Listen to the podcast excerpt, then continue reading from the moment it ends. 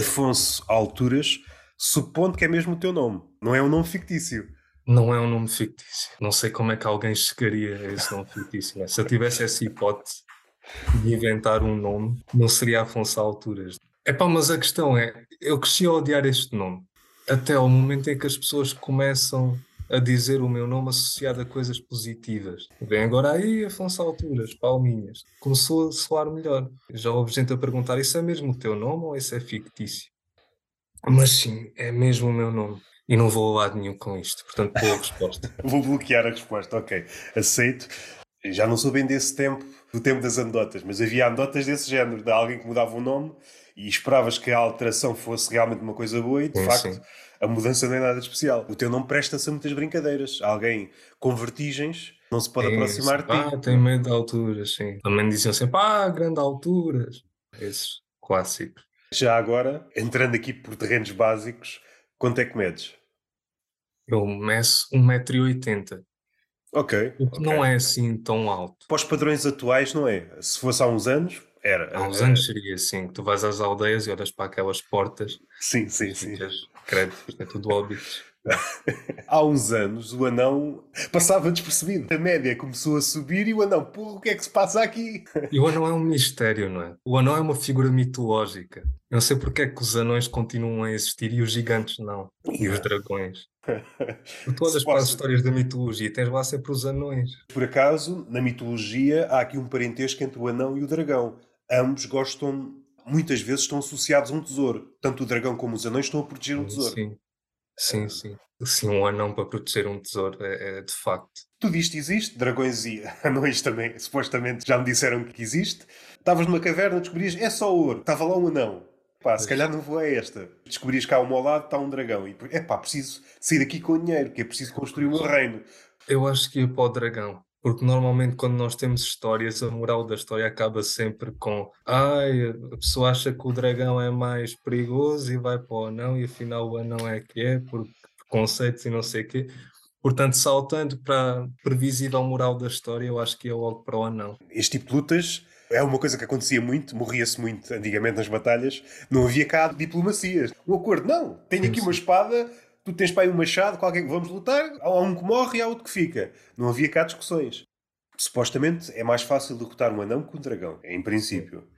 Mas o anão não fica bem em histórias. Cantam-se cenas, poemas sobre a vitória sobre o anão. Sim, sim. Para a existência deste dilema, ter uh, o seu quê, eu acho que o anão teria de ser o herói, não é? Eu acho que eu ia para o dragão só para foder a história a esta pessoa claramente eu queria que eu escolhesse o anão e depois eu lixava de alguma maneira, não sei como, não sei como é que o anão seria mais forte que o dragão. O tesouro está onde? É? Nós temos uma caverna, temos o quê? Está numa caverna. Uma caverna. Qual é que é a dimensão da caverna? Dava para montar uma vila portuguesa dentro da caverna. Ok. Epá, eu acho que ia para o dragão. Eu ia para o dragão. Porque um anão e é um anão, não é uma anã. Nós estamos já a pressupor o sexo do anão, não é? Sim. Porque uh... quando nós dizemos anão, nós pensamos que é como aquilo do homem com H grande. Vamos mudar um bocadinho o cenário. Um casal de anões. Ok. Epá, ainda pior, não é? Casais anões são muito tóxicos, não é? Gerar traumas de infância e, e trazer tudo isso. Geram traumas para eles próprios ou, por exemplo, para os pais? Por exemplo, para os pais, aquilo que se diz, aquilo que os pais gostam mais nos filhos é vê-los crescer. E no caso dos anões isso não acontece. Ou seja, estão sempre à espera Sim. que o filho cresça e ele nunca cresce. Eu até já falei nisso no outro podcast. Não sei se é escocesa. Eu sei que faz parte do tesouro. Eu sei que parte do tesouro é um anão. Eu sei que o dragão está a proteger um anão. Eu não sei porque é que o anão está ali nesta equação, mas sei que está lá. Não me perguntes porquê, porque raia é que um dragão precisa de dinheiro ou ouro? Não há nenhuma história em que o dragão, olha, tenho aqui vou comprar tabaco. Ele não precisa de dinheiro para nada. E o anão precisa. Epá, a questão é que é o Peter Dinklage. Ele vive uma boa vida, não é? Ele consegue ter uh, senhoras, ele consegue consegue ser aceito na sociedade, não é? Pelo dinheiro que tem e a fama. Portanto, em princípio, se calhar um anão consegue ultrapassar a sua condição com a riqueza. Por acaso estás a tocar aqui num ponto muito engraçado que eu nunca tinha pensado. Essa coisa de, pelo facto de teres muito dinheiro, quase que transcendes a tua condição. Na estatura nunca pensei. Acontece muito na questão da, da idade. Sim, sim. Um velho pobre é um velho. Um velho rico, é pá, está um jovem. Ninguém na sociedade é capaz de dizer que ele é um velho. Tem muito dinheiro. Sim, sim. Será que isso se aplica à estatura? Um anão que é tão rico, tão rico, que a sociedade é incapaz de dizer que ele é não. Eu acho que sim. Também não sei qual é o anão mais rico do mundo. Faz falta este tipo de tops. é capaz de ser o Peter Dinklage, não é? Mas se eu fosse uma gold digger, ou um gold digger, eu sou um gold digger, não é? Vamos falar na primeira pessoa. Eu acho que eu preferia estar com um anão jovem, rico, do que com um velho rico. Ser anão, quando estamos a falar de pessoas ricas para chuparmos a picha, acho que. Até porque depois o pênis, em princípio, é, é proporcional, não é? Ou não. Há, há um mito, e é daquele tipo de mitos, é muito engraçado quando se fala de características associadas a qualquer grupo de pessoas, quando é negativo, não vais por aí. Quando é positivo, ninguém mexe, não vamos desmistificar, deixa estar. No caso dos anões, eu não sei se isto ainda existe, mas durante muito tempo havia um mito que o pênis do anão é desproporcional, ou seja... Era um pônei, sim. Não ouço ninguém, seja da comunidade dos anões, seja fora, é só para corrigir o mito. Eles têm picha pequena, é só para dizer isto. Não há ninguém. Pela lógica, será proporcional. Não faz sentido alguém com três palmos e uma popa ter um pênis de 30 centímetros. Senão é uma espécie de T. o que é que... Há pouco falaste do gigante. Posso adiantar uma teoria. Esta seria a teoria segundo a qual os gigantes uh, extinguiram-se. Pela medicina, quanto maior és, mais probabilidade há de teres infarto. Supondo que houve uma altura que existiram gajos, sei lá, 4, 5, 6 metros por aí acima. É pá, isso é da grande, é da grande. Era só gajo a cair, sei lá, no Egito, na antiga Grécia, sociedades antigas. É pá, estes gajos não se aguentam nada, pá. Carregar as pedras para a pirâmide, pegou em duas pedras, teve um infarto. É pá, prefiro estes pequeninos custam a fazer isto, sim, mas fazem, sim. né? É exatamente isso. O ego mata sempre as pessoas e eu acho. Os anões têm o ego mais controlado. Qual é a relação do ego do anão? Eles estão numa condição humilde, não é? Eles nascem humildemente. Vou fazer aqui uma, um paralelismo que não é, não é muito abonatório para o anão, saindo do anão, mas já voltando para ele. Quando pensamos nos animais, eu não sei se é um padrão que se aplica a todos, pelo menos nos animais domésticos, quanto mais pequeno é o animal, mais raivoso é. Pensando nos cães, em muitos animais, quanto mais pequenos são, mais nervosos são. Será que isso se aplica aos anões? Um São Bernardo está em paz. É um cão budista. Um chihuahua. Sim. Ui, é um hooligan. Só falta gritar a Chelsea ou uma coisa assim. Eu estou aqui a, a, pensar por alto. Mas, por exemplo, mais uma vez, não sei se uma coisa está ligada à outra. Se pensarmos em figuras tranquilas, que eu saiba, assim de repente não me lembro de nenhum, nenhum budista que seja não. Já viste algum budista que seja anão? Epá, quando eu olho para aquelas figuras do Buda, muitas vezes eu penso se o Buda não era anão. Está sempre assim, assentado em pose de lotes, trabalhar Sim. que é bom nada. Eu acho que o facto de o representarem sempre de uma forma tão exagerada, eles exageram sempre o tamanho do Buda. Não? É? Eu acho que da mesma maneira que nos retratos dos reis. Eles tinham um ego tão inseguro que mandavam as pessoas pintar algo mais imponente. Eu acho que muito provavelmente o Buda era anão e este é o grande segredo que as religiões escondem. E era anorético. Era não. E era anorético. Naquela altura a gordura tinha uma acessão positiva. Sim, era anorético, de certeza. Teve Sim. tanto tempo debaixo de árvore, sem fazer nada, chegou a um ponto que ficou anorético. E acho que nem eram árvores de fruto, portanto nem lhe caía nada à boca, não? É? ele escolhia árvores inúteis. E se ah. fosse de fruto, podíamos chegar à conclusão que se calhar o Buda é uma, uma farsa. É claro que isto é mais ou menos mitificado, mas vamos por aí. O Newton que lhe uma maçã em cima, Sim. teoria da gravidade. O Buda teve a vida toda debaixo de árvores e não inventou nada. Conhece alguma lei física do Buda? Não há muito. Onde é que ele está hoje? Está à porta dos salões de estética, que parece uma brincadeira. Um gordalhão à porta do... O que é que este gajo está aqui a fazer? Não costumo entrar em muitos, mas seria expectável que houvesse um antes e um depois. O antes, o Buda à porta, era o gordo, e depois dentro havia um Buda magro lá dentro, para a gente perceber o contraste. Não é uma boa figura. E estou a tentar pensar em mais pessoas associadas a árvores que tenham tentado buscar inspiração em árvores. Temos a Furibel. Pois sim, sim, no nosso caso, que é para cada um ter os seus Budas. Sim. É o nosso Buda. Eu suspeito que caiu uma maçã na cabeça da Furibel e ela teve um bocado o pensamento inverso do Newton, que o Newton, pronto, ele descobriu a, a gravidade e aceitou a gravidade.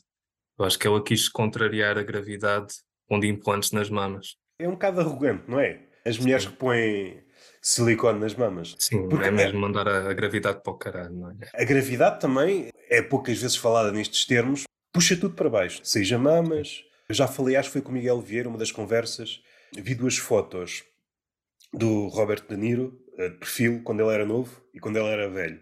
Eu já sabia disto, mas ali ficou claro. As orelhas e o nariz crescem à medida que, que vais envelhecendo. Ou seja, isto também é tudo trabalho da gravidade. O trabalho da gravidade é tornar-nos cada vez mais feios ou cada vez mais grotescos.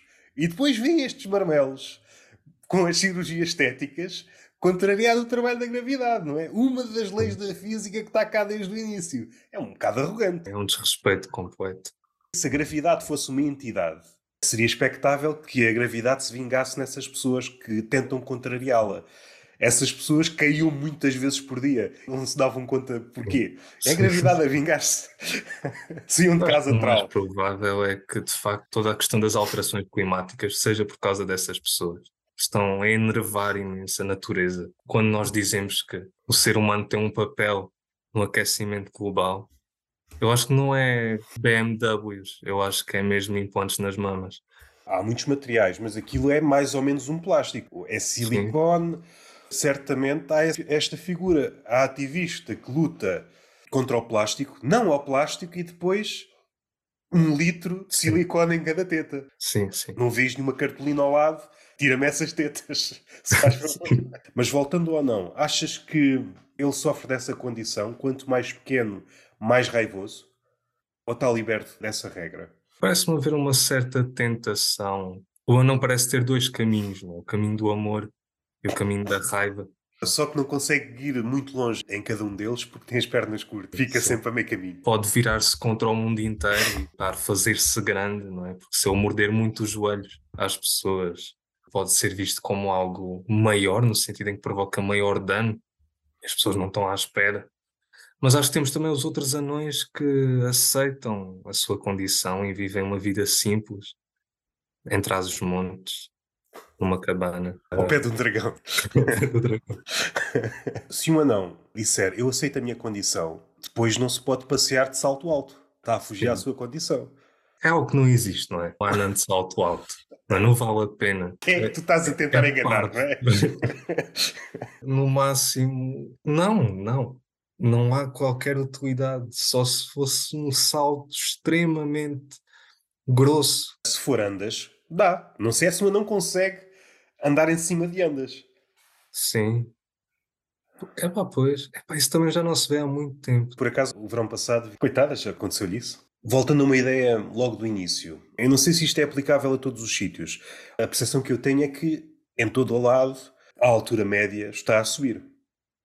Sim. Uh, por exemplo, uma figura histórica que nós dizemos que ele é baixo, mas à época não era baixo, era uma figura normal, o Napoleão, salvo erro, media 1,68m. Para a altura, estava na média. Nessa altura, ser anão, eras só um bocadinho mais baixo. Se tivesses uma popa, eras igual aos outros. Se calhar eram ainda mais baixos. É? Nós estamos a assumir que há uma constante de anão, não é? Que o anão Epá, Esteve completamente separado de todo o processo evolutivo e há uma constante de anão. Ou seja, a tua teoria é que o anão cresce, mas a uma velocidade mais vagarosa. É isso que estás a. Sim, sim, sim. Epá, sim. Se formos até o infinito, teremos anões gigantes. Teremos um Marcos Mendes 3023, creio eu.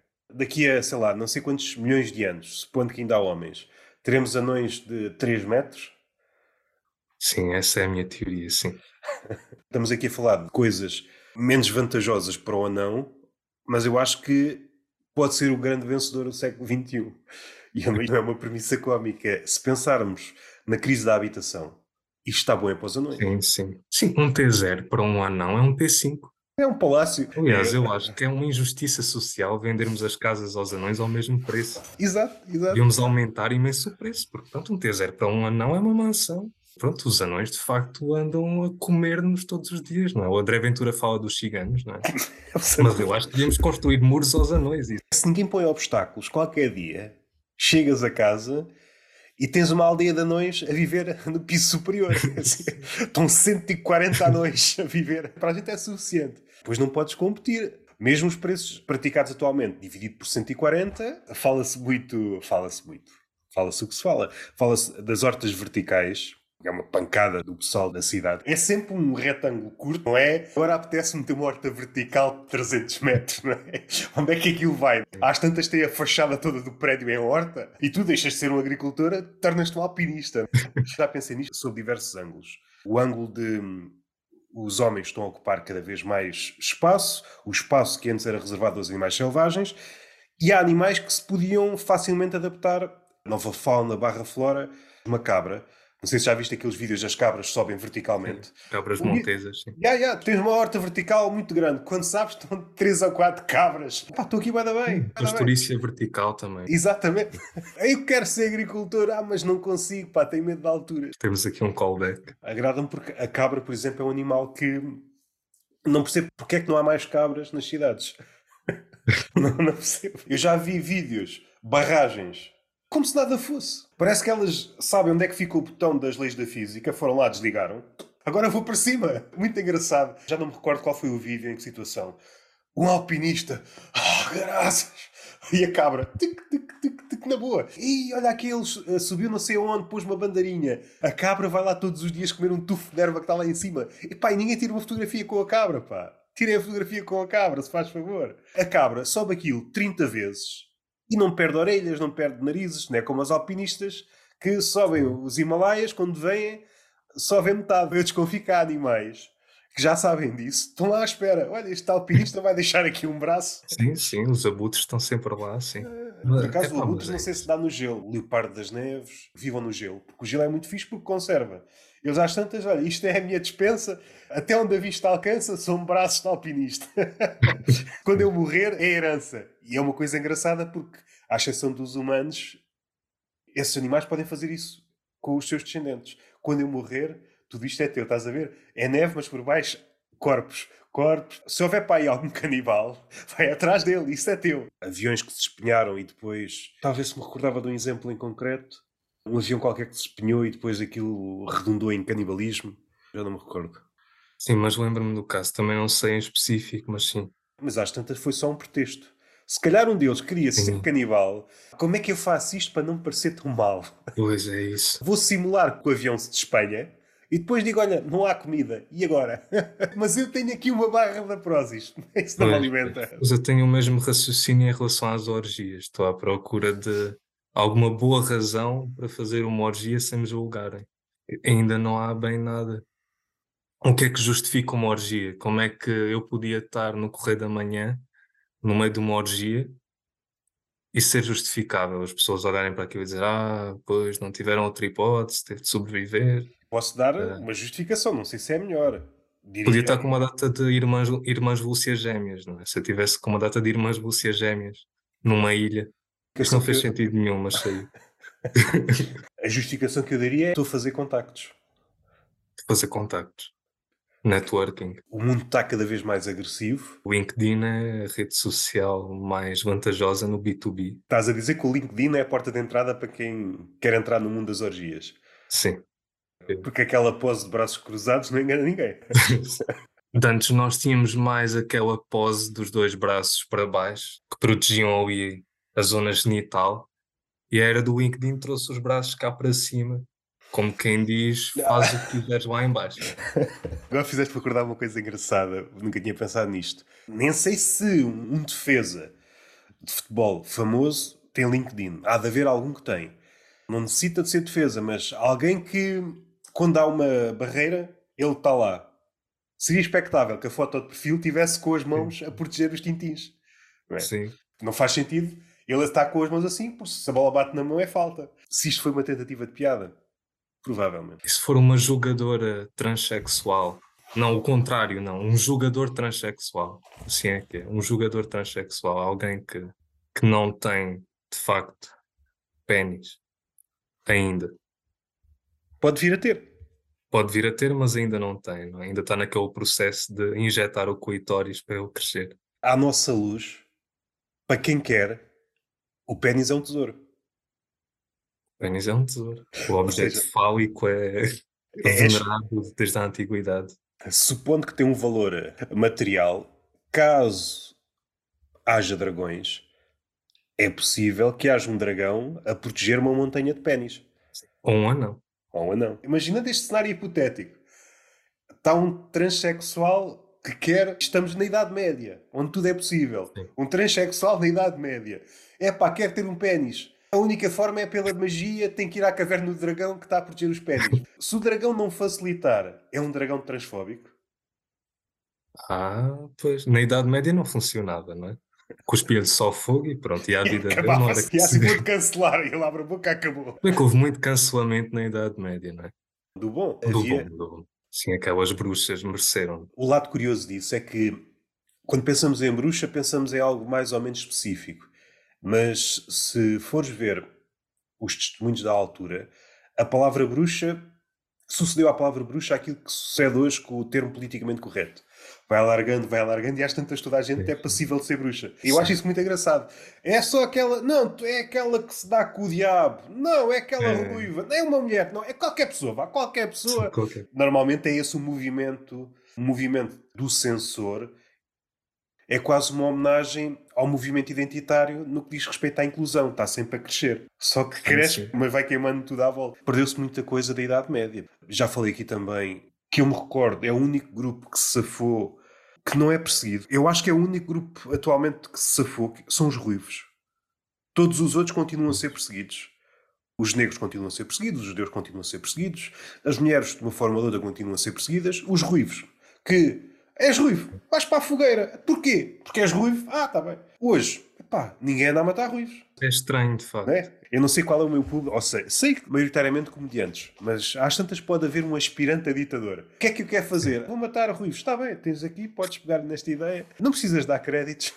eu acho que é o único grupo que safou. Não há testemunho de alguém ou de um grupo de pessoas que tenha lutado a favor dos direitos dos ruivos. Completamente natural, sim. Yeah. Acabar com os ruivos, depois de repente já ninguém liga aos ruivos. Isso não aconteceu com mais nenhum grupo. Uma das hipóteses que eu levanto neste tema, talvez tenha sido o único grupo que não teve porta-voz. E foi isso que o safou. Todos os outros tiveram porta-vozes. Uns melhores, outros piores, ao longo dos séculos. Ah, não temos direitos, não sei quem, não sei quem. O Ruivo, caladinho. Caladinho. Fui queimado durante muito tempo, ok. Muitos ruivos foram mortos durante muito tempo, está bem. É como se nada fosse. Ultrapassámos. Passado é passado. Não vejo nenhuma notícia num país qualquer houve uma assada de ruivo. Mas eu acho que é isso. Os ruivos não se unem, não é? O ruivo é um bicho individualista e não se preocupa com os seus irmãos ruivos. Portanto, eu acho que é, acho que é isso. Acho que nós nos esquecemos dos ruivos. Epá, mas de facto é muito estranho, é muito estranho porque nós olhamos porque é que. Nós hoje achamos que alguém que seja racista, nós pensamos como é que alguém que olha para a cor de pele de uma pessoa acha que, que aquela pessoa é diferente. Epá, mas também as pessoas olhavam para um ruivo e diziam: Ah, esta pessoa porque é ruiva nasceu quando a mãe estava com o período, filho do diabo não sei o quê, é igualmente parvo e a sociedade continua parva, porque é que não temos pessoas a pensar o mesmo? É? Aquilo que se fala, por exemplo, da apropriação cultural, os ruivos também se podiam queixar no que diz respeito às chartas. Sarda de pontinhos, não sarda de picha. porque aí o ruivo não se pode queixar. Não quer dizer que é a maioria das mulheres, porque se calhar homens também fazem a mesma coisa. Abre o TikTok, abre qualquer rede social e a maioria das pessoas tem o filtro das sardas. Eu sou do tempo que ninguém queria ter sardas. E no outro dia vi uma cena, uma gaja a tatuar sardas. É um desrespeito. Sempre houve em todas as pessoas. Mas é uma das características do ruivo. O ruivo, em princípio, tem muito mais sardas que o tipo de pessoas. E não vejo nenhum ruivo a queixar-se. É pá, as sardas são nossas, não se metam com as sardas. É pá, nós temos muitos ruivos na Irlanda. Os irlandeses foram completamente silenciados. É um país que foi completamente arrasado por Inglaterra e está-se toda a gente a cagar. Deve estar muito associado a isso. Não respeitamos a Irlanda, nós não damos uhum. voz à Irlanda. Pegando nisso, se calhar está aí a explicação para eles não falarem sobre o assunto. O uh... Manuel dominou o mundo, não é? E eles não mais... querem que se falem dos ruivos, que são os irlandeses. Eu estava mais a pensar no que diz respeito aos irlandeses, eles refugiaram-se na bebida. Sim, os povos tinianos estão a refugiar-se aqui na Europa, eles refugiaram-se na bebida.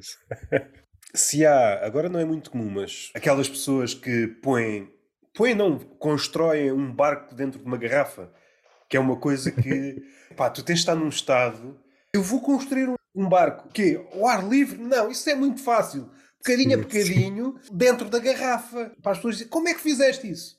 É pá, perdi dois anos da minha vida, valeu a pena. Conheci uma pessoa que perdeu a vida a fazer isso. Imaginando este cenário, ilha deserta, tu não querias saber das pessoas, chegava uma garrafa, uma mensagem, um tweet. Ou melhor, vou reformular. Estás à espera que apareça um barco para te salvar e vês um barco mas no fim é um barco dentro de uma garrafa. Assim, porra, isto não me salva. É que se fosse a garrafa cheia com álcool, salvava-me durante um bocado. Assim, uma garrafa com um barco lá dentro não me salva. E como é que a pessoa descobriu que tinha talento para aquilo? A primeira pessoa que o fez, não é? a pessoa que inventou o fogo, tu percebes porque é que aquilo aconteceu, não é? Agora, a pessoa que inventou o barco dentro da garrafa pessoa que inventou o fogo estava farto de sushi. O sushi é muito bom, tens de provar este. Já comi os peixes todos que havia para comer, pá. E de certeza que ele mandou uma pedra contra outra pedra e aqui fez uma faísca. Passou-se na cabeça. Sim, os descendentes dessa linhagem de ódio ao sushi, linhagem foi... do fogo, yeah. a ordem do fogo. E foi aí que houve a primeira divisão. Os amigos do fogo ficaram à África, aqueles que quiseram continuar a, a comer sushi foram para o Japão e para a China. Vocês aqui não são bem-vindos. essa seria a razão para todo o proteccionismo que existe no Japão, não é? O facto de eles não quererem lá ninguém, de viverem completamente isolados, orgulhosamente isolados, e serem tão ressabiados também, não é? E anões. E anões também. Se um restaurante de sushi pode ser alvo de um incêndio, pode. É estranho. Por um restaurante de sushi na Idade Média, não é? Houver uma bruxa que queria fazer um novo tipo de sushi, um sushi que tinha em conta leis científicas, um sushi que não aceita, que não tinha o homem no meio, mas um sushi que tinha o sol no meio, que não seguia os dogmas do sushi. E enfim, vou parar de tomar droga. És amigo do sushi? Não sou amigo do sushi. Já foste aos sítios certos para comer sushi? Isto é um set do Caos Dair, que não sei se já esteve aqui no teu programa o grande profeta. De, não vou dizer o set, não é? porque é desrespeituoso, mas pronto, foi o que me veio à barba. Portanto, um beijinho para o Carlos Daires, se ele tiver a ouvir. Se toda a gente gostasse mesmo de sushi na idade da pedra, o fogo, descobriu um fogo, ah, isto não serve para nada, apaga isso. Não sei se sabes a história de origem da expressão bode expiatório. Eram os sacrifícios Sim, do Antigo Testamento. Exatamente, os judeus, os judeus levavam uma cabra ou um bode para fora da cidade e apedrejavam-no. E assim livravam-se do mal, ok, está feito. Foi a pior altura na história da humanidade para ser cabra. Estavas a comer a tua ervinha, estava e de repente vias um grupo de judeus a aproximar-se, pronto, já tenho o dia estragado. Vou imaginar essas cabras começaram naquele estilo de Rambo, que ressabiadas foram treinar todos os dias. E por isso é que agora eles têm a capacidade de subir com tanta facilidade. Exatamente, estão a fugir dos judeus. Sim, sim. O Hamas são uma data de cabras. acho que são cabras disfarçadas de muçulmanos. Eu nem vou dizer porque se eu disser o que acontece no Spotify é que corta logo o alcance. Seja isso, seja aquele sujeito com o bigode curto que fez muitas maldades, alemão. Sim, sim, sim. Assim que diz essa palavra, é pá, se isto, por exemplo, chega a 300 pessoas, vai só chegar a 100. Okay. Fiz uma piada ou outra, ou fiz uma referência ou outra, de repente, a 20, 30 pessoas, chega só a duas e é chato. Vou dizer ao senhor Spotify que eu disse humus, eu disse humus. Estamos a falar de humus no sushi. E pronto, o senhor Spotify pode ficar. O que a gente estava a falar é de cabras antissemitas e doído. em qualquer um destes exemplos, eu acho que é indefensável. Por mais bem intencionado que seja a marca, a plataforma, a pessoa, não podes dizer isto independentemente da situação. É, alguém tem de dizer Desculpa, tu és um burro do caralho. Ah, mas não se pode dizer Hitler independentemente da. Estás a estudar o período de 39 a 45. Tenta dar isto sem referir este nome. É o exercício do caraças. Aconteceu uma coisa motivada por um senhor cujo bigode ficou na história, muito semelhante ao do Charlie Chaplin. Estes anos muito intensos, muito intensos, muito intensos, muito intensos, a backstory do rapaz. O gajo esteve na Primeira Guerra, foi sem abrigo, era frustrado porque ele queria ser pintor, não conseguiu. É complicado. Epá, Deus nos proteja. Se isto aconteceu com um pintor frustrado, não quero saber o que é que acontece se um comediante frustrado chega à ditadura, arrebenta com isto tudo. Mas falo mais desta figura. Não podemos. Temos de falar assim no abstrato. Esta figura, que é pequenita, era vegetariano. Nem podemos falar nisso, também Exato. não podemos falar dos vegetarianos. Gostava muito de animais. Estas duas características dele fariam dele atualmente um ótimo influencer. Faziam dele um ótimo influencer. Sim, sim. Aliás, as três: bigode, gosto por animais e vegetariano. Porra. E não gostar de judeus também, não é? Era um hipster. E depois, é pá, perdeu-se. Perdeu-se ali durante os anos. Aconteceria a qualquer pessoa se tivesse em sua posse aqueles meios. Certamente. Eu estou a imaginar um professor de história extrapolando. Certamente, quando vocês forem mais velhos, estão a conduzir um carro, alguém apita-vos e se vocês tivessem um exército, não mandavam, não mandavam o país todo. Mandavam.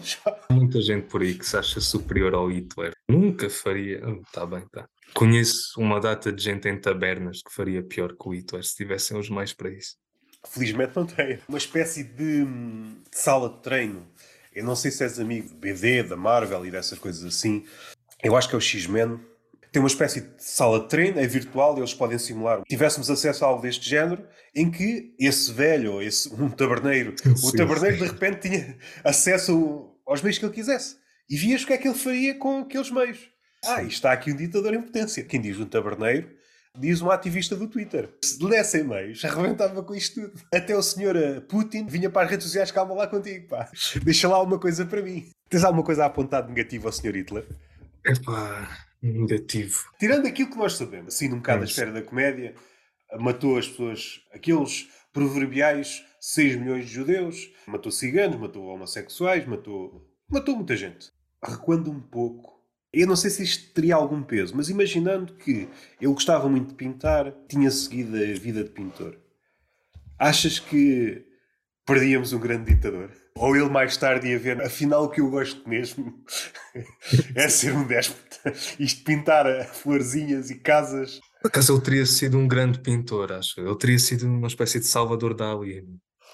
Porque nós hoje sabemos que o Salvador Dali ele não expressava só a sua loucura nos quadros, mas também na sua própria vida, não é? Os vistos violando pessoas.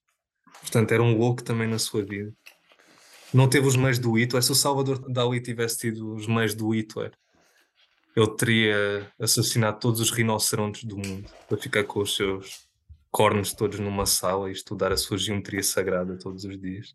Tudo o que nós dissemos aqui faz sentido. Dos chifres do rinoceronte, há um documentário que eu vi há, há uns tempos. É claro que é ilegal, mas o ilegal é sempre aquela palavra. É ilegal, ok.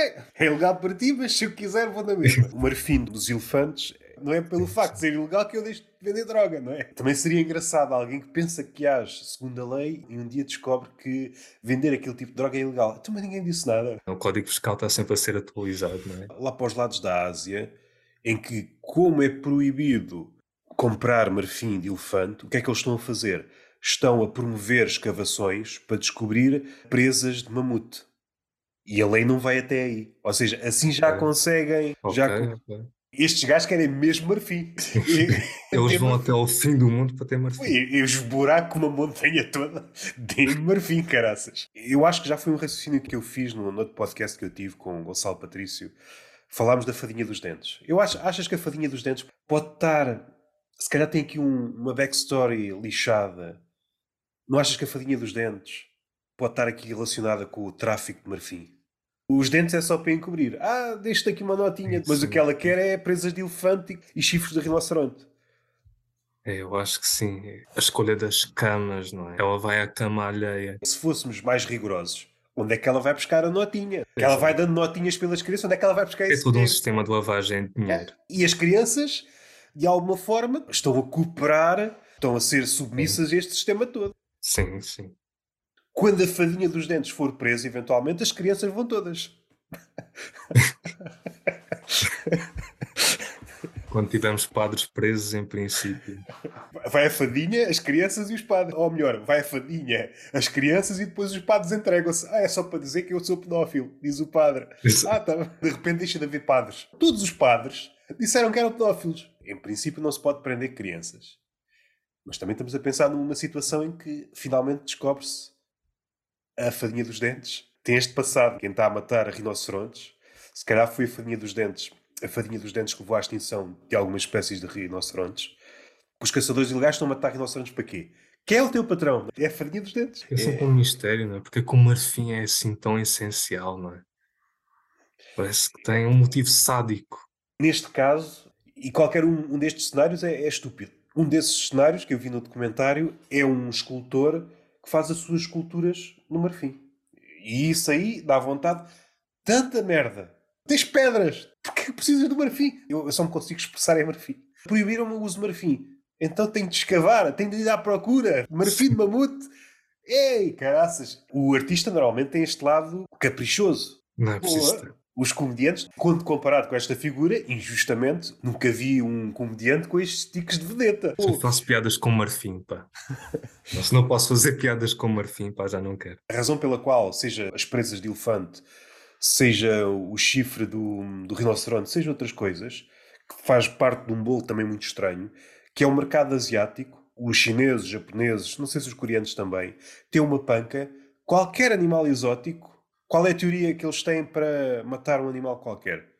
É afrodisíaco. É Tudo para eles é afrodisíaco. A barbatana do tubarão é quê? É afrodisíaco. Tudo afrodisíaco. É tudo afrodisíaco. Que merda de vida é que eles têm que não conseguem andar de pau feito? Parece os velhos que ficam viciados num tipo de Viagra, não é? que ele já não dá, tem de passar para outra Viagra, tipo, um processo que nunca acaba. Nesse aspecto, são uma espécie de sommelier de Viagra. Preciso da coisa mais rara. Sim, é sim. Têm pênis muito sofisticados. Casal japonês típico. Estão em vias de de foder, e utilizar outra expressão mais bonita, mas em vias de foder.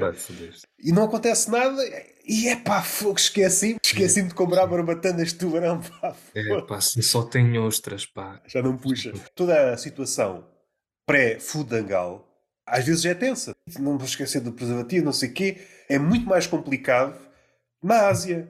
Antes de ir para a cama com ela, não posso esquecer de passar pela mercearia e comprar barbatana de tubarão. E se calhar vou pôr aqui um pozinho de marfim. Mas é que põe-se água, pozinhos por cima da picha. Só para. Supondo que isto funciona, isto tem tudo para funcionar, é que depois ficas agarrado a isto. Todas estas coisas são caríssimas. Tu tens que agendar fodas com 5 anos de antecedência. Tens de pedir um empréstimo? Yeah, é, isso, é isso, tens de pedir um empréstimo para foder. E depois pagas a foda a 20 anos. Se for uma pessoa... é esta foda que eu tenho para dar. Com a pessoa que eu quero, quer ter um filho, se falhar, falhou, pronto, olha, mato-me a seguir, vou investir toda a minha vida nesta foda. É, vivem muito no kamikaze, né? Pá, se esta não der, pá, vão contra vaginas de pedra. É essencialmente, acho que é isso. Vaginas de pedra. Kamikaze, espermatozoide, óvulo. Achas que o homem tem personalidade do espermatozoide? talhando mais para não ficar no abstrato. O óvulo, bem vistas as coisas, é uma espécie de dispensa de alimento. A fusão acontece e a vida desenvolver-se-á graças à dispensa de nutrientes que é o óvulo. Porque o espermatozoide saiu, vai a vida. Se calhar, durante a corrida, perguntam uns aos outros: trouxeste comida? Sim. Nada, trouxe nada. Vim aqui só para me divertir. Pois há uns que ficam logo, apanham dor de burro, ficam logo no caminho. Nem têm noção do que estão a fazer. Não? eles só querem chegar em primeiro. Eles não sabem. No... Se eles soubessem no que é que aquilo vai dar, voltavam para trás. À exceção de um, na maioria dos casos, à exceção de um espermatozoide, aquilo é uma espécie de não queria utilizar esta palavra, mas uma catástrofe estúpida. Só sobrevive uma pessoa, uma pessoa, um espermatozoide. Antes de entrar no óvulo, olhasse para trás, então, mas isto está tudo morto. está tudo morto. Ou os que não estão mortos estão quase a morrer assim que eu entro. Se ele tivesse esta, esta percepção, a partir do momento que eu entrar. O Hitler, quando era um espermatozoide, eu acho que ele matou todos os outros antes de entrar no ovo conscientemente o matou e depois entrou ali. É para vão todos focar. Ou seja, o espermatozoide deu origem ao Hitler só entrou no óvulo porque na cabeça do espermatozoide ele pensava que aquilo era a Polónia. Por isso é que entrou com tanta sim. força, né? Para os outros espermatozoides aquilo era só um óvulo. Mas me lembrar uma coisa que é, não sei se tu te lembras de um momento da tua vida em que tu bebias vinho, no meu caso, pronto, como sou alentejano aos 6 anos. Também sou alentejano. Também és alentejano. Mas pronto, não sei se te lembras quando tu descobriste que hum, havia um processo quando fazias vinho em que tinhas pés nojentos a pisar as uvas. te dava alguma vontade de regurgitar, não é? Quando estavas ali a beber o teu vinho e a pensar que tinham estado ali pés. Eu às vezes penso, se o outro soubesse que tudo começa com uma picha nojenta e suada a ir contra uma vagina e a espirrar-se suor. Aliás, será que os outros que se apercebem disso são aqueles que dão origem aos bebés prematuros, que vomitam o bebê sabendo que tudo aquilo começou com uma picha nojenta a pisar uma vagina, tal qual como um pé nojento pisa uma uva. Voltamos à ideia anterior. O bebê é expulso pelo senhorio. As rendas aumentaram. Vai à tua vida. Fazem lá um alojamento local. A mulher dá à luz e a seguir está na maternidade isto acontece ao mesmo tempo. Sai o filho e entra um casal de anões. é a economia do movimento, nada sim, pode sim. parar. No fundo, o problema da habitação são os anões, não é? é a conclusão. Não, não o problema é não haver tantos anões. Se fôssemos todos anões, tu até num porta-luvas de um carro podias viver. Aquilo que se diz normalmente associado a uma imagem de pobreza. E pá, bem vistas as coisas, é uma espécie de passo intermédio. Tens uma casa Antes de ir para a rua, tens o carro. Estás a meio caminho. Se isto melhorar, volto para cá. Se piorar, vou para a rua. Ainda não é certo chamar sem abrigo alguém que viva num carro. Está em transição. Se correr mesmo mal, vai ter que vender o carro. Para quem tem uma casa, viver no carro, é chato. Mas para um sem-abrigo, é pá, o sem-abrigo trocava o cartão pelos estofos do carro. Faz falta um nome para quem viva apenas no carro, já me recordo. E este cenário, para uma pessoa típica, é, é, um cenário de miséria, mas para um anão ele está bué bem. Imaginando que tens um carro grande, um monólogo, é pá, estás bué bem. Então há influencers eh, atualmente que vivem em carrinhas. O sem-abrigo, quando tem animais, normalmente é um, é um cão. Achas que isto tem uma razão lógica? Porque o sem-abrigo normalmente faz acompanhar com cartão, caixas. E o gato, nós já sabemos qual é a relação entre o gato e as caixas. É uma ligação impossível, sem-abrigo e gato. Imaginando que é um sem-abrigo e tem dois ou três gatos. Quando fosse a altura de dormir, o sem-abrigo dormia no chão e os gatos ficavam com a caixa. É isso. Não dá para confiar num gato. Um sem-abrigo na China com um cão é estúpido. Pode ser um sem-abrigo vegetariano. Pode ser um sem-abrigo vegetariano. Pobre e mal agradecido. Voltando assim, voltando, como se a gente tivéssemos ido para o lado da seriedade. Uma pincelada. Como é que o stand-up começou na tua vida? Porque é que achaste que o stand-up ou a stand-up era uma cena importante para a tua vida? É sempre um certo masoquismo. Ninguém vem para aqui sem masoquismo. Não, não há ninguém saudável mentalmente que venha para a comédia. Epá, mas sim, eu acho que eu olhei para as coisas que eu podia fazer, em que eu podia ter algum sucesso monetário se fosse bem sucedido. Pá, como eu não sou muito bom nos broches, uh, eu acho que a comédia sobressaiu a prostituição. Em jeito à parte, aconselhas as pessoas o broche. Em faltando possibilidades, quem, quem pode... não tiver a boca seca, sim. Se algum dia tiver filhos, é isto que eu vou aconselhar. Meus amigos, deixem a escola. Bem vistas as coisas. Não indo para o broche, pelo menos logo ao início, o que é que o mundo nos está a dizer? É que a escola serve para pouco? Ou então a escola clássica serve para pouco? Se o TikTok está a ter o sucesso, tu deves inscrever os filhos numa escola de samba. Tende a aprender a dançar o mais rápido possível, todos os estilos. Juntamente com isso, tens uma conversa séria com, com o teu filho ou com a tua filha, chegou à adolescência, esta é a altura certa para começares a prostituir. Abre um OnlyFans. Tu fazes o que tu quiser. Tens as danças, depois reencaminhas as pessoas para o OnlyFans. Eu acho que é muito fácil ser puta nos dias que correm. Fizeste a pausa lá, espera. Diz, diz. Pois tu podes ser uma prostituta à distância, não? podes ser uma prostituta que não tem de lamber testículos suados. Sim, esse aspecto é louvável. A puta contemporânea, partindo do princípio que quem faz vídeos assiduamente, a putéfia, supondo, não estou a dizer que é, estou só a supor, é muito mais fácil. A puta do antigamente uma foda era uma foda. Uma puta digital fode uma vez e depois propaga aquela foda, consegue monetizar a foda de outras formas. Uma puta de antigamente era aquela foda e acabou. Aquelas putas raras que eram as putas de vagina de extensão. Isto foi muito estúpido, não foi? estás a pensar numa puta tripla? É isso que estás a, a Sim, pensar? uma puta tripla. Mesmo uma puta tripla tem menos versatilidade que uma puta contemporânea, uma puta digital. Sim, sim. O principal impulsionador do movimento feminista foi a tecnologia, não é? Dizem que foi as máquinas de lavar. Por acaso pensei que ias dizer o broche. Porque Continuação disso. Agora, o OnlyFans é a nova máquina de lavar. estamos aqui no campo da especulação. Pensando no empoderamento, essas pessoas, algumas estavam numa condição financeira precária. De repente abrem um OnlyFans, às vezes começaram só por mostrar partes do corpo, tipo puzzle, olha, tens mamas, tens os pés, juntaste tudo, ah, tens tudo, ah, agora broche, ah, tá, tá. de repente faz tudo. E não sei para onde é que eu vou. Perdi-me. O que é que eu ia dizer? Ah, já sei, já, fazer puzzle.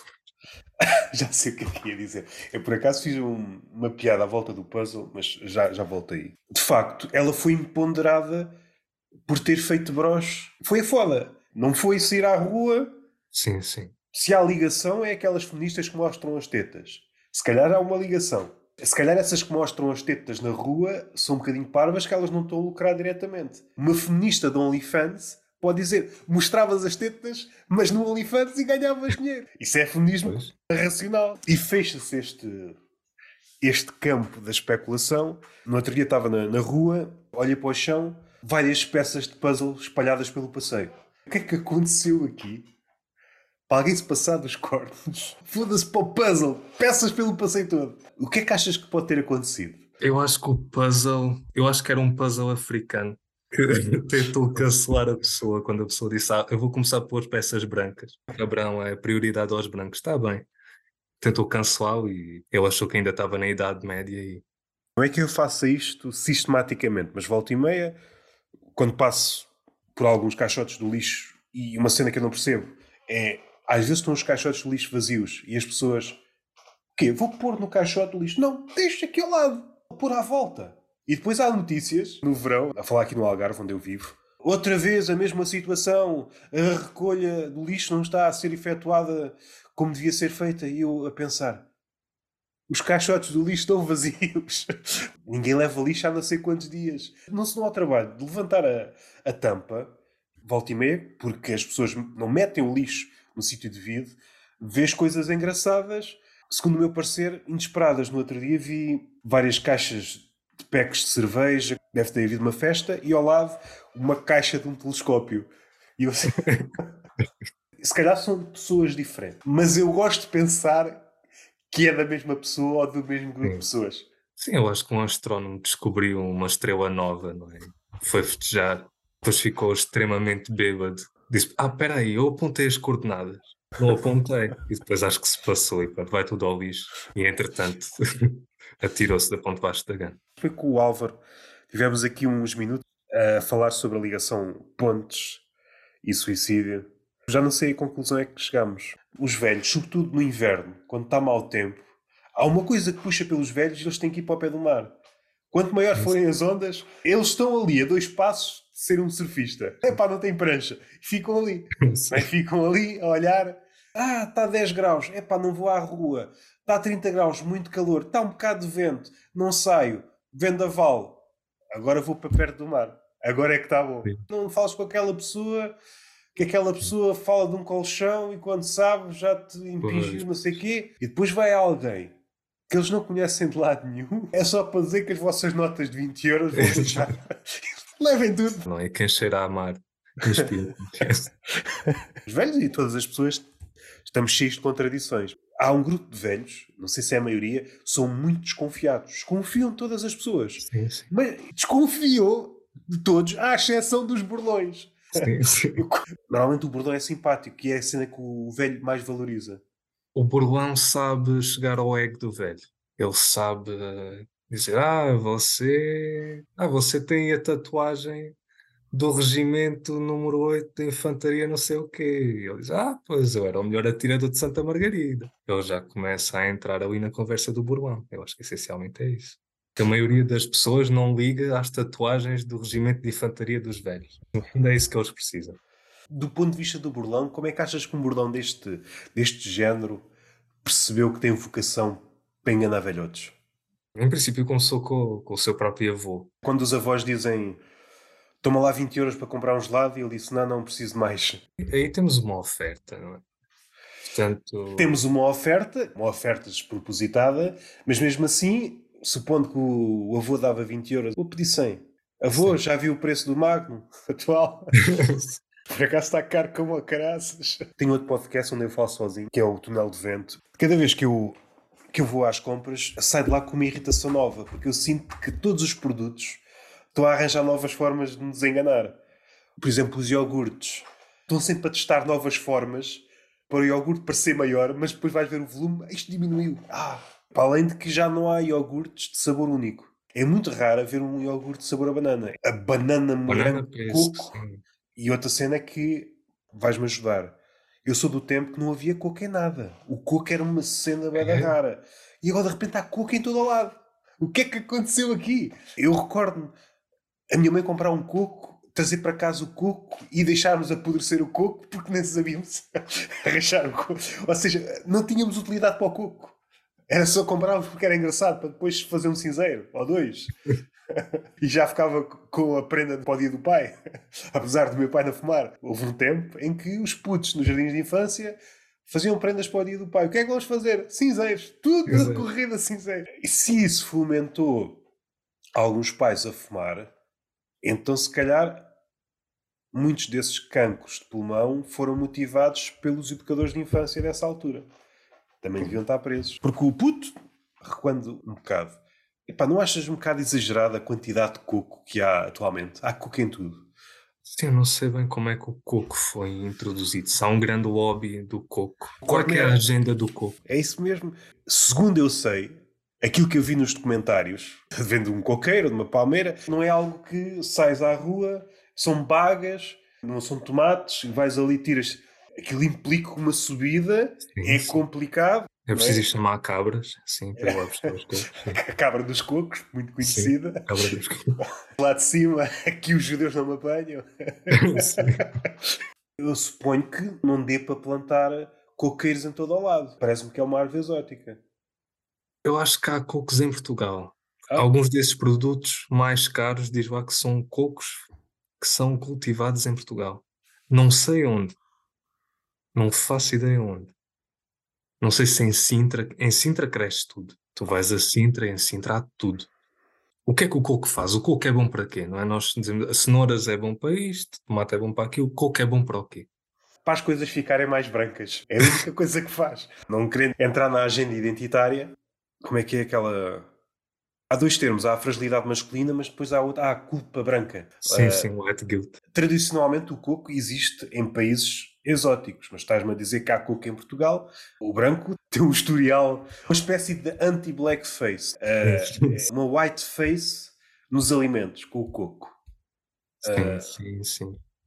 Dito de uma forma mais bonita, Normalmente é bolos de chocolate, não é? As pessoas põem coco ralado em cima de bolos de chocolate. qualquer produto há sempre lá uma variante que tem coco. Há assim tanto coco para pôr em tudo. Mas isto era uma cena rara. Havia dois ou três que ninguém pegava naquilo e nem sei como é que eu vou abrir um coco. E agora há coco em todo o lado. Coco nos bolos, no molho, mete um bocado de coco, fica bom. Há tanto coco assim. Figuras que tenham a cara branca ou fiquem com a cara branca. Os mimos. Os mimos ficam com a cara branca. Será que os mimos estão por trás deste lobby do coco?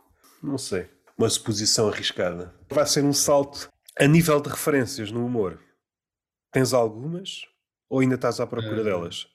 Referências internacionais será o Harry David, Ok. eh, Norm MacDonald. Acho que são assim, os dois principais. E agora dirias-me principalmente o último especial dele. Sim. Sim, não é? Vou dizê-lo na mesma. Achas que o último especial dele envelheceu bem? Ou já nasceu condenado? Eu acho que estagnou. Eu acho que estagnou. Acho que é uma constante, como os anões. Isso é outro raciocínio que já tive aqui em relação aos anões. Nossa tendência é que, à medida que envelhecemos, vamos diminuindo. Com a esperança média de vida a aumentar, seria expectável que daqui a 200 ou 300 ou 400 anos, o tempo que tu quiseres, supondo que a medicina vai evoluindo, pela lógica, a esperança média de vida também vai aumentar muito. Às tantas vamos ter só um mundo cheio de anões. Sim, a minha avó, a minha avó mingou completamente. Está uma anã, está mesmo anã, ela é uma pessoa normal e agora de repente tem uma avó, né? Uma anã a falar com as plantas. As velhas que falam com as plantas, não é? Depois quando a velha se torna um vegetal, uh, será que ela vai começar a entender melhor as plantas? Ou senão já está a preparar caminho. Que é sim, para depois quando quando falamos nos ativistas do, do meio ambiente, nós esquecemos das velhas. Porque a velha realmente, se lhe derem hipótese, ela faz uma floresta no seu quintal. É, não, nós não precisamos de grandes planos de ativistas, precisamos é de mais velhas. Precisamos de mais velhas. Deem-lhe vasos, deem-lhe estrumo, e elas encarregam-se de plantar florestas, só por distração. E lá vai a velha com uma bata, planta uma floresta menos nada. Minha avó, pô, tem flores que nunca mais. Ela custa-se a mexer, mas todos os dias rega, tem flores que nunca mais acabam. Se ainda há oxigênio em Portugal, muito se deve às velhas. Aquelas que ficam com bronquite. Mas enfim, mas há, elas neutralizam. Há ali uma neutralização do oxigênio que elas estão a consumir, que estão a roubar ao planeta, com a sua bronquite, as suas bombas de oxigênio. Acho que o compensaram com a quantidade de plantas que plantaram. Se dessem uma máquina do tempo, quem é que matavas? Hum. Epá, eu acho que não matava ninguém.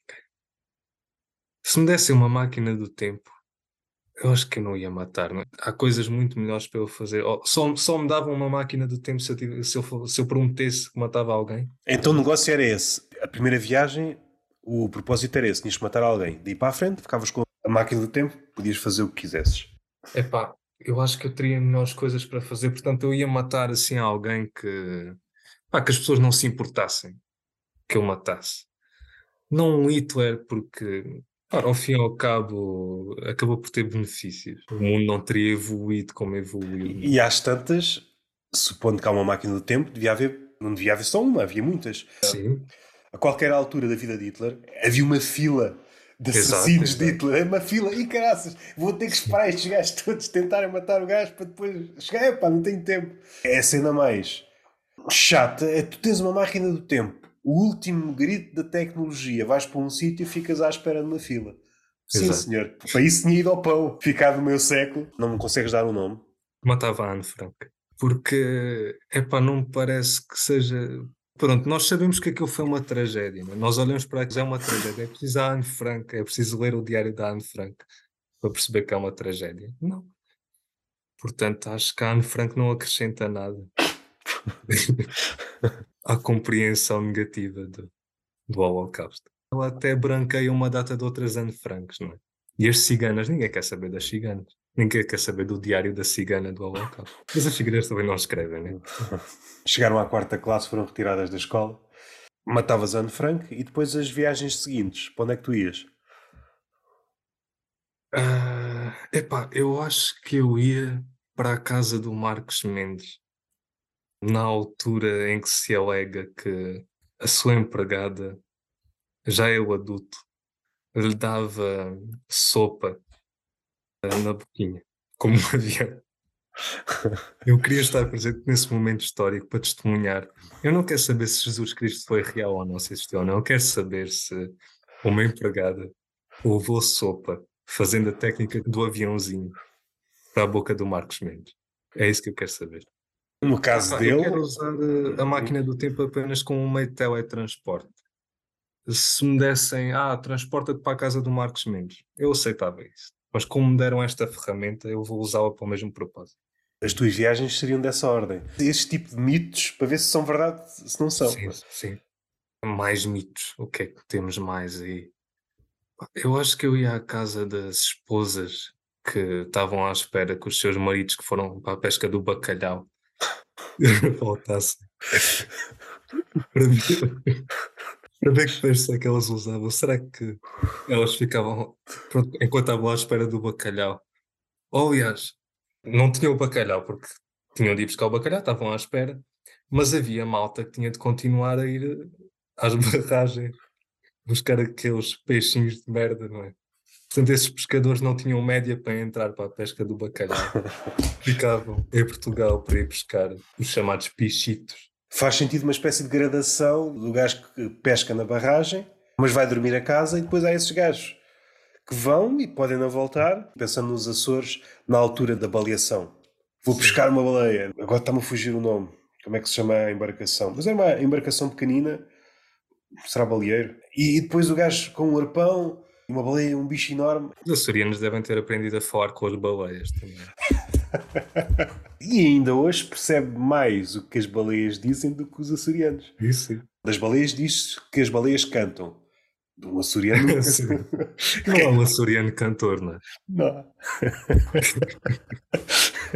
A não ser que debaixo d'água ele ganhe poder. Sim, mas... Sim. mas pronto, eu não consigo lembrar de nenhum cantor que seja açoriano.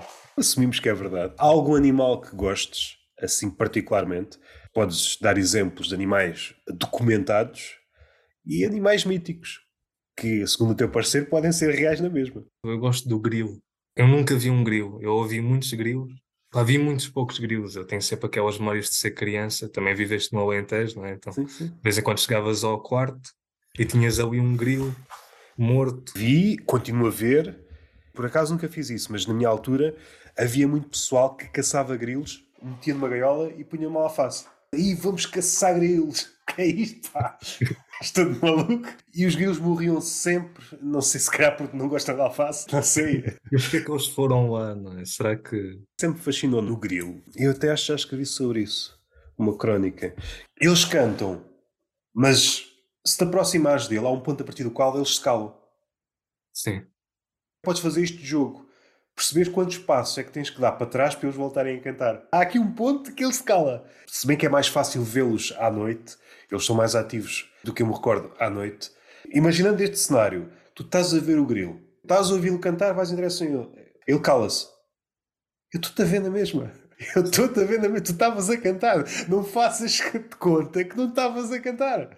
Sim, é mas se eu fosse um cantor, se eu estivesse num palco com as pessoas longe, eu estava ali a cantar confortavelmente. Se de repente um velho se levantasse da plateia e viesse até ao pé de mim e ficasse ali a, a olhar para mim, à espera que eu continuasse a cantar o fado, eu acho que eu me calava. Por acaso não sei que ave come grilos, deve haver alguma. Mas não é assim muito inteligente da parte do grilo estar a cantar, a ave está perto, oh, está perto mais, calmo, e ave ia jurar que estava aqui um grilo.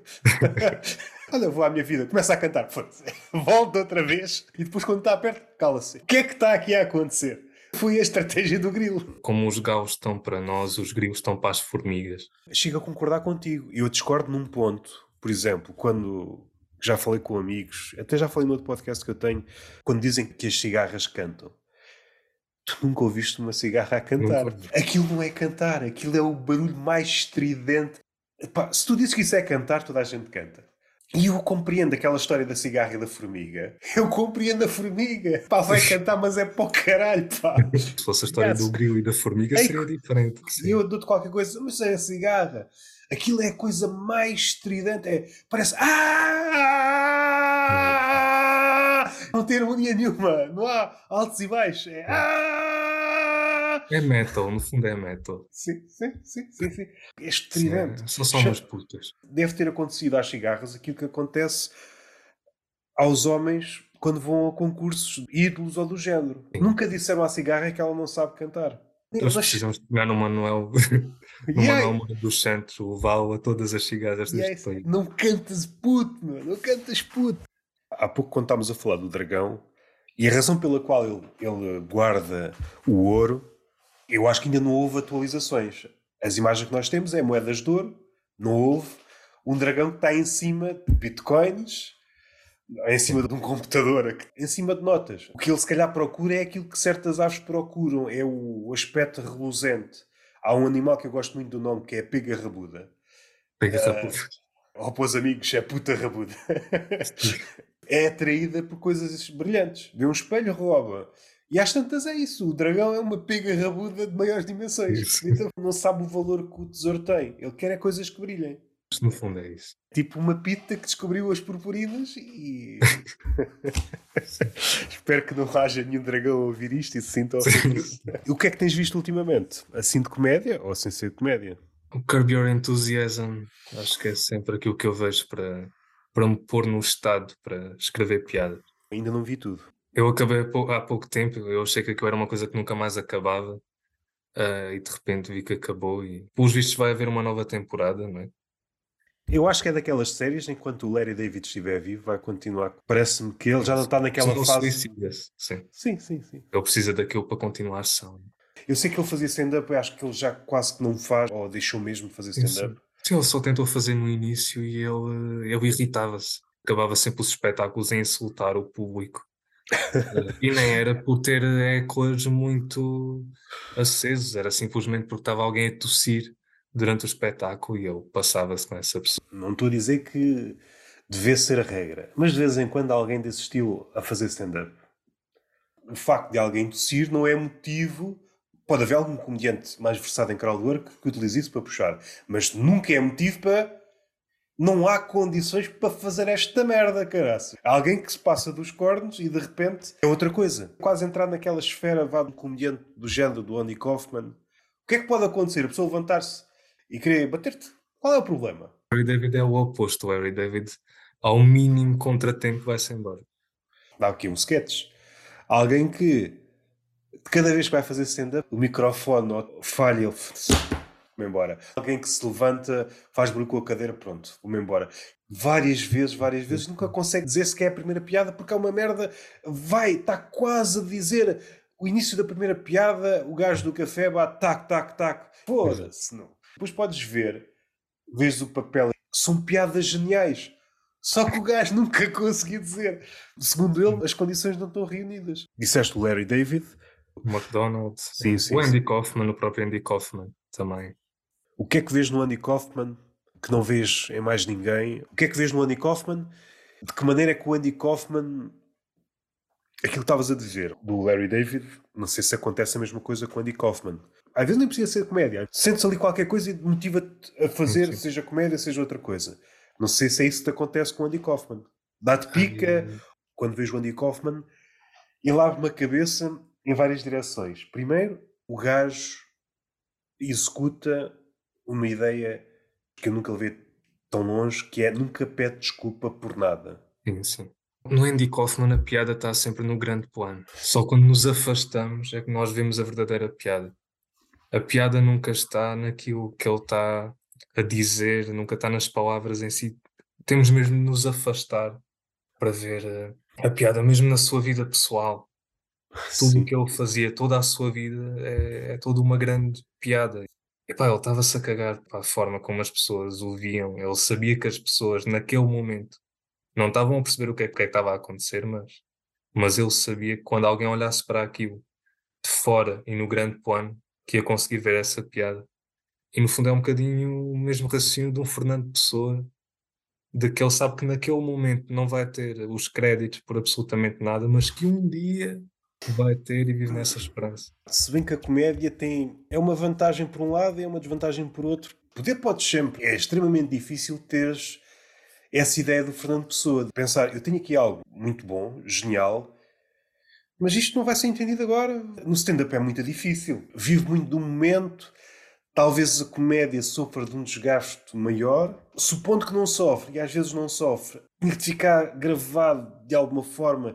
Sim, mas o Não é- Kaufman, ele teve sucesso. Portanto, ele conseguia continuar eh, porque tinha sucesso, mas havia algo além havia, disso, havia algo muito maior, que as pessoas no momento estavam a vê-lo só como mais um bom humorista e que só no futuro é que iriam ver todo esse outro lado mais transcendente do Kaufman. Ele recebeu créditos pelo que fez em vida. Acho que só quando tudo acabou é que as pessoas começaram a ver, mesmo as próprias pessoas que na altura não gostavam muito dele, começaram a vê-lo de outra forma. Não? é? Isso tem que ver com aquilo que estás a dizer, mas tem que ver também com outra cena que é a partir do momento que o artista morre, ele fica mais inofensivo e é a partir daí que começam a surgir. hum, E às vezes é até uma forma mesquinha. Podem surgir críticas elogiosas, mas surgirem críticas destrutivas que muitas vezes não havia enquanto ele estava vivo, porque há o medo de. Isso acontece muito em escritores. Não vou dizer que ele é mau aqui ou ali, porque se ele depois responde à minha crítica, ele vai-me vai-me dinamitar porque sabe mais da poda do que eu. Então espera-se que o escritor morra, ah, agora já posso dizer Sim, mal. não é? E eu acho que se está a assistir cada vez mais a isto. Há uma espécie de unanimidade, e assim que a, a figura morre, prolonga-se a unanimidade, mas o que eu queria dizer mesmo é uma espécie de silêncio. A figura, se calhar, já foi mais ou menos grande. Nos últimos anos, uma espécie de silêncio. Assim que morre, é a altura outra vez para falar dela. Tenta-se ali quase ressuscitá-la, mas ela acaba por morrer. Eu acho sempre uma cena um bocado cobarde. De repente, a vaga para, para criticar severamente a pessoa só aparecer após a morte. Partindo do princípio que o crítico podia fazer a crítica enquanto o, o artista estava vivo, porque é que não o fez? Eu já falei aqui algumas vezes quando se criam os círculos de unanimidade. Agora é bom, alguém pode dizer que ele é mau. Só quando ele cai na desgraça é que de repente aparecem todos. Ah, ele é mau, ele é mau, ele é mau, ele é mau, ele é mau. É um bocado de reles. Queres dizer que ele é mau? Diz quando ele está em cima. Quando alguém está vivo, as pessoas esperam sempre uma evolução. É? As coisas podem mudar de um dia para o outro. Quando alguém morre, está feito. Tu podes criticar aquilo objetivamente, porque pronto, aquilo não vai mudar, ele não vai apresentar mais nada. No comediante é mais difícil. Por exemplo, Fernando Pessoa. O Fernando Pessoa morto vale mais do que o Fernando Pessoa vivo, porque Sim. aquilo que estava por descobrir é muito mais do que aquilo que ele publicou em vida. Acho que o Prince também deixou. Já era aquilo que era enquanto estava vivo, depois deixou mais coisas. Num comediante é mais complicado. Isso tinha que ser quase um projeto louco. Um comediante de stand-up modesto até era conhecido por alguma malta, o gajo morria. Saíam 10 especiais que perdi esta merda toda. O que é isto? Eu guardei 10 horas de material só para serem lançadas após a minha morte. O humorista é um bicho que precisa de ser elogiado no momento, se não yeah. para. Não. Yeah. não há um humorista que esteja aí em casa durante meses, sem ninguém o ouvir, continua a dizer ah, eu sou um gênio, eu sou um gênio, sou um gênio incompreendido. Se eu fico duas semanas sem atuar eu começo logo a pensar, eu sou uma fraude, isso é uma merda, isto, isto vai acabar. Agora falaste de gênio incompreendido. Há pouco falámos de açorianos. O açoriano pode dizer que é um gênio incompreendido ou é apenas um açoriano? É uma boa questão. É um pouco um gênio incompreendido, não é? Porque, não sei, nós olhamos para o canto alentejano. É?